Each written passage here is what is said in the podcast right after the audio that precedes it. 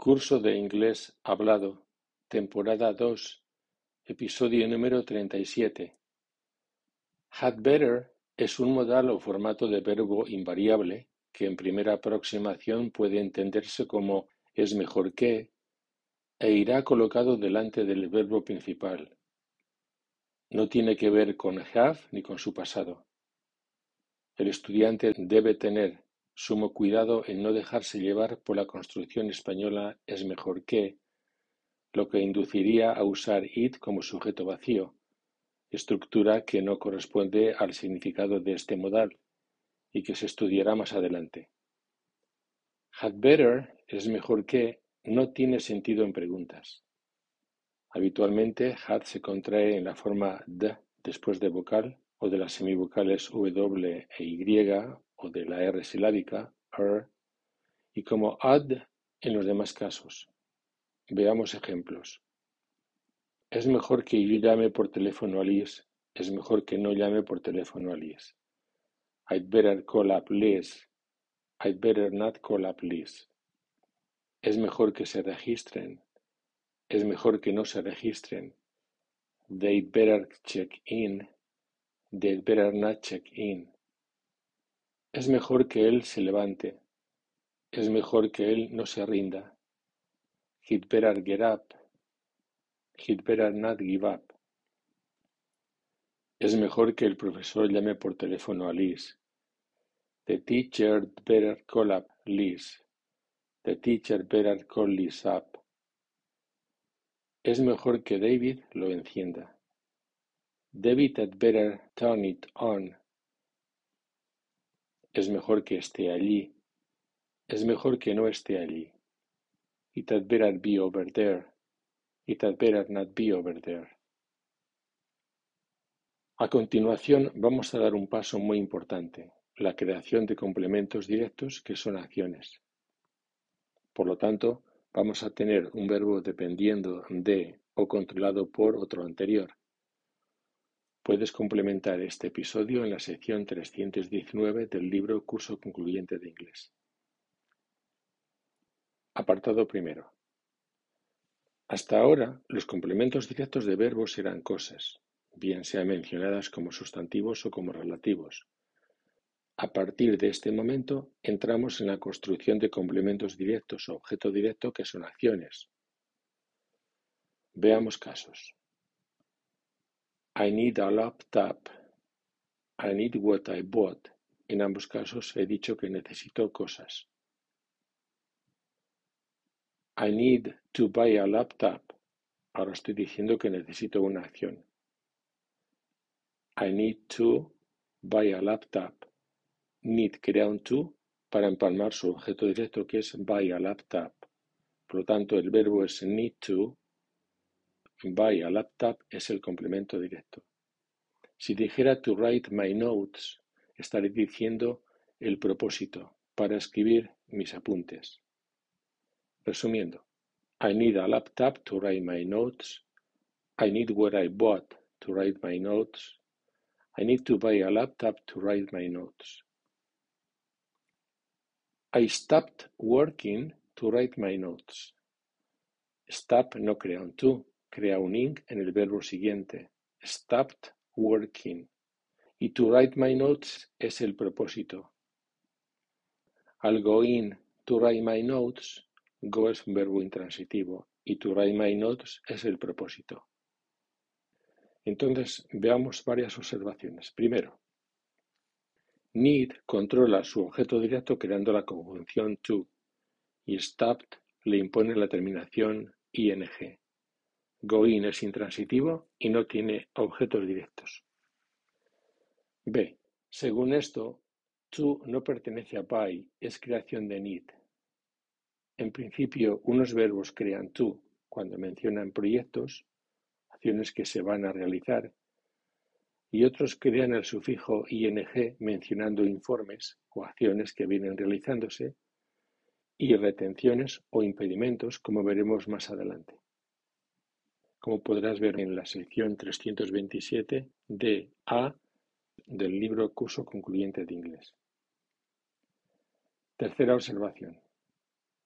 Por lo tanto, no es real y es una fuente de problemas aprender verbos haciéndolos comenzar con to, como te explico en el pie 7 del libro Curso Concluyente de Inglés.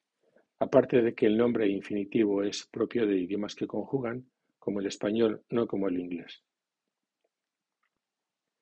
Sistemáticamente, estamos obviando las denominaciones propias de los idiomas que conjugan. En cuanto a la conjunción to, vamos a distinguir entre verbos creadores de to, a los que llamaremos verbos to, y verbos receptores de to, a los que llamaremos to verbos. En el caso que nos ocupa, need es creador de to y by es receptor de to. Hay que aprender los verbos en la forma need to, no como to need, sino need to o stop ing, lo que beneficia la creación de estructuras. De hecho, detectamos una tendencia aviesa, sembrada en el ADN de los estudiantes que aprendieron verbos comenzando por to, consistente en la fuerte tendencia a decir to delante de cualquier verbo en cualquier momento indebido. En principio, los verbos que tienen complementos directos acciones son verbos creadores de la conjunción to cuando por su significado miran hacia adelante Hablan de un proyecto como need to, plan to, want to, etc. Y empalman su acción complemento directo mediante el sufijo ing. Cuando miran hacia atrás, hablan de un informe, retención, aplazamiento, etc.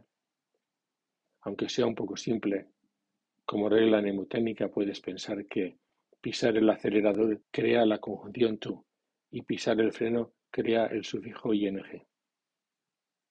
Por ejemplo, remember to es acordarse de hacer y remember doing es acordarse de haber hecho. Este recurso por to o por ing ocurrirá en el 85% de los casos porque más adelante veremos otras razones por las que se opta por este dual conjunción to o por el sufijo ing. Si en lugar de decir I stopped working dijeras I stopped to work, estarías diciendo paré, no digo qué, para trabajar, lo cual sería el opuesto I stopped working. Como intransitivo, going no tiene objetos directos. La palabra to que le sigue ni es creación de go in ni le pertenece a write. I can go in to write my notes. Es una conjunción independiente necesaria para mencionar una acción objetivo, es un recurso para mencionar un propósito. Por su parte, for es inclusivo y sustituye a write cuando decimos I need to buy a laptop to write my notes. I need to buy a laptop for my notes. I stopped working to write my notes or I stopped working for my notes. I'll go in to write my notes or I'll go in for my notes. Así que el alumno debe ver need más to y go más to de forma absolutamente distinta porque estructuralmente nada tienen que ver. A este respecto, la pronunciación de to debe ser to delante de vocal y t delante de consonante. De no ser así, sistemáticamente el alumno comenzará por vocal la siguiente palabra que comience por S. Por ejemplo, to speak, to stop. Eso debe ser to speak, to stop. Y un último comentario. Un modal puede ir materialmente no formalmente seguido de tú, pero no puede ser un tú creado por el modal. Es un tú independiente como acabo de decirte en el apartado C, afectando a un siguiente verbo principal. Por ejemplo, no hay duda de que haré lo que pueda para ayudarte. I will certainly do what I can to help you. To no es creación de can, es independiente para indicar el propósito de ayudarte. Apartado 2. De momento vamos a centrarnos en los verbos transitivos como need que crean to para conectar la acción objeto directo, excepto los mencionados en la sección 202b c1 del libro Curso Concluyente de Inglés este tipo de verbos pueden ir a través de la estructura estudiada en 202 A, B de dicho libro. Veamos tres fenómenos que nos salen al paso. Uno. Cuando se usa el verbo español gustar, uno lo dice en cuanto que lo viene haciendo y en cuanto que lo va a hacer, es decir, mira hacia atrás y hacia adelante. Lo mismo pasa con like.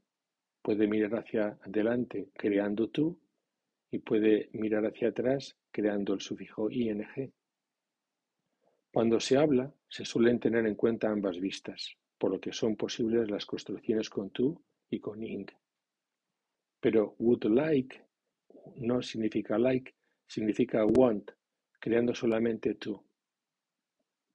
Así que would like no es like, es want más diplomático. No estamos ahora considerando would like como hipotético, porque a pesar de esa forma tiene sentido real y se comporta como real. Es una mera estructura especial de la frase o giro para expresar el concepto querer cortésmente. Por lo tanto, siempre a would like le sigue un to. 2. Have to y has to suenan have to y has to respectivamente debido al sonido sordo T de to. 3. Used to, tanto en la forma simple como en pasado, suenan de la misma forma used to, used to, porque de más T suenan como único sonido T en este caso al preceder S sorda. Consulta el libro Pronunciación inglesa, dinámica y ensamblaje, sección 266F. A esto se debe que used to esté en principio reservado para mencionar acciones que ocurrían antes y que actualmente no suelen ocurrir. Es materialmente un verbo principal, pero formalmente es un modal. Puedes hacer una comparación con la forma verbal del español llevo endo, que también es formalmente un tiempo verbal, como te expliqué en el episodio 32. Al trabajar con estos verbos los haré pasar por estructuras verbales estudiadas hasta ahora, haciendo más hincapié en las respuestas que, en primer lugar, paran en el modal, o bien por contraste, construyendo las respuestas que, en segundo lugar, paran en to. En todo caso, obsérvese la tendencia a que las negaciones aparezcan lo antes posible, y hay verbos como seem que absorben la negación. Veamos casos. Wouldn't he like to buy a new car? No, he wouldn't. And I wouldn't either. Otro caso. I'd like to understand your problem, but I can't seem to. Apartado tercero. Desplegando la sección 208D del libro Curso Concluyente de Inglés, obsérvese la secuencia de ejemplos siguientes. I'm waiting to take the bus. To take tapado con for, inclusivo. I'm waiting for the bus o I'm waiting for it. Pero I'm awaiting it. Await es la forma transitiva de wait por lo tanto, the bus es objeto directo de take. I'm waiting to take the bus. O I'm waiting for the bus. The bus es objeto del verbo tapado con for, que es take. Pero I'm awaiting the bus o I'm awaiting it, it o the bus es objeto directo de await, que es transitivo. I'm expecting it. It es objeto de expect. Otro caso: I'm coming to get my papers. My papers es complemento directo de get. Ahora, to get lo tapo con el for inclusivo I'm coming for my papers o I'm coming for them. Them es el objeto directo del verbo tapado con for inclusivo. Otro caso. I'm looking to find the paper o I'm looking for the paper. The paper es objeto directo del verbo tapado con el for inclusivo, que es find.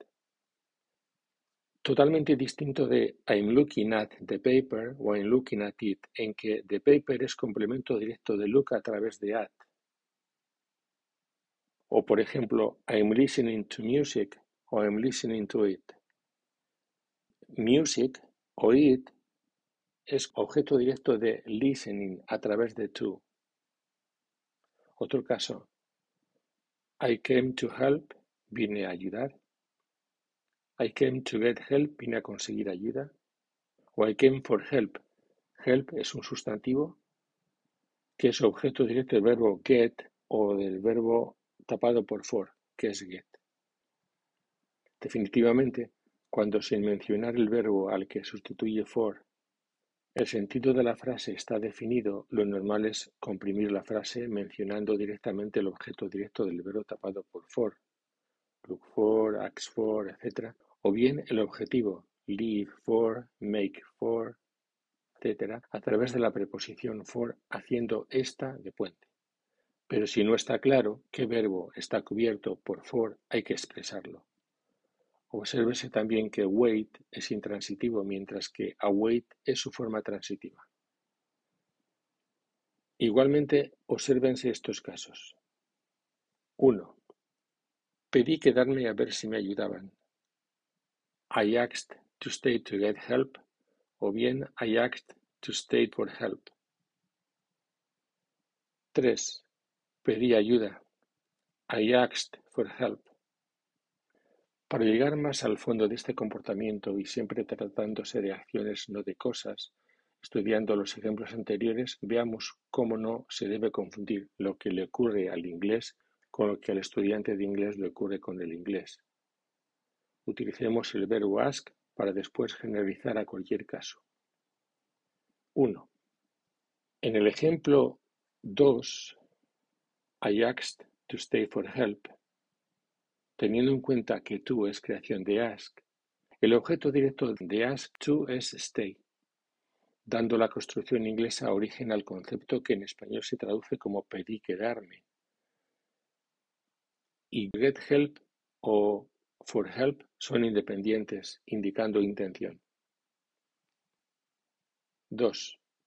En I asked for help no está mencionada la acción objeto directo de ask y la siguiente preposición for es independiente de ask. El equívoco surge cuando el estudiante español sale a unir las dos palabras ask más for, porque en español se reducen a pedir, pero eso es una interpretación de la mente española, no es creación del inglés. 3. Es decir, ask crea to. I asked to stay to get help de forma que ask to es la unidad pedir en este ejemplo, lo cual es creación del inglés. A su vez, stay es intransitivo, por lo que no crea to. Y el to que le sigue no es creación suya, es independiente y significa para stay to get help. Si te digo que ask crea to para empalmar su acción objeto directo, también te afirmo que ask no crea for en el ejemplo I asked for help son independientes, pero la mente española comete el error de juntarlas porque esa idea se dice como pedir en español. Así que no es lo mismo lo que le ocurre al inglés que lo que al español ocurre con el inglés. Ask crea tú, pero no crea for. Resumiendo, ask for, look for, wait for, etc. solo existen como contingencia, no existen como unidad y los angloparlantes no los tratan como unidad ni estructural ni fonológicamente. For no tiene compuestos, como te advertí en los episodios 11 y 22, y no se pueden mezclar con verdaderos verbos compuestos, y mucho menos se puede incluir verbos como look at o listen to en tales listas. En el episodio siguiente estudiaremos las formas de pasado was y were del verbo be lo que nos llevará a componer nuevos significados verbales, hasta ahora inesperados, más aún cuando los confrontaremos con otras estructuras. Antes de despedirme hasta nueva comunicación, te ruego que si tienes dudas me escribas al correo julio.ihpe.gmail.com. Igualmente, si comienzas a percibir que este podcast es interesante, coméntaselo a tus amigos. O quizás estás interesado por nuestra franquicia nuestras clases online con el método completo o incluso puedes adquirir el método íntegro en la versión profesor y en la versión estudiante, En todo caso, puedes conseguir información adicional en nuestra web www.ihpe.es.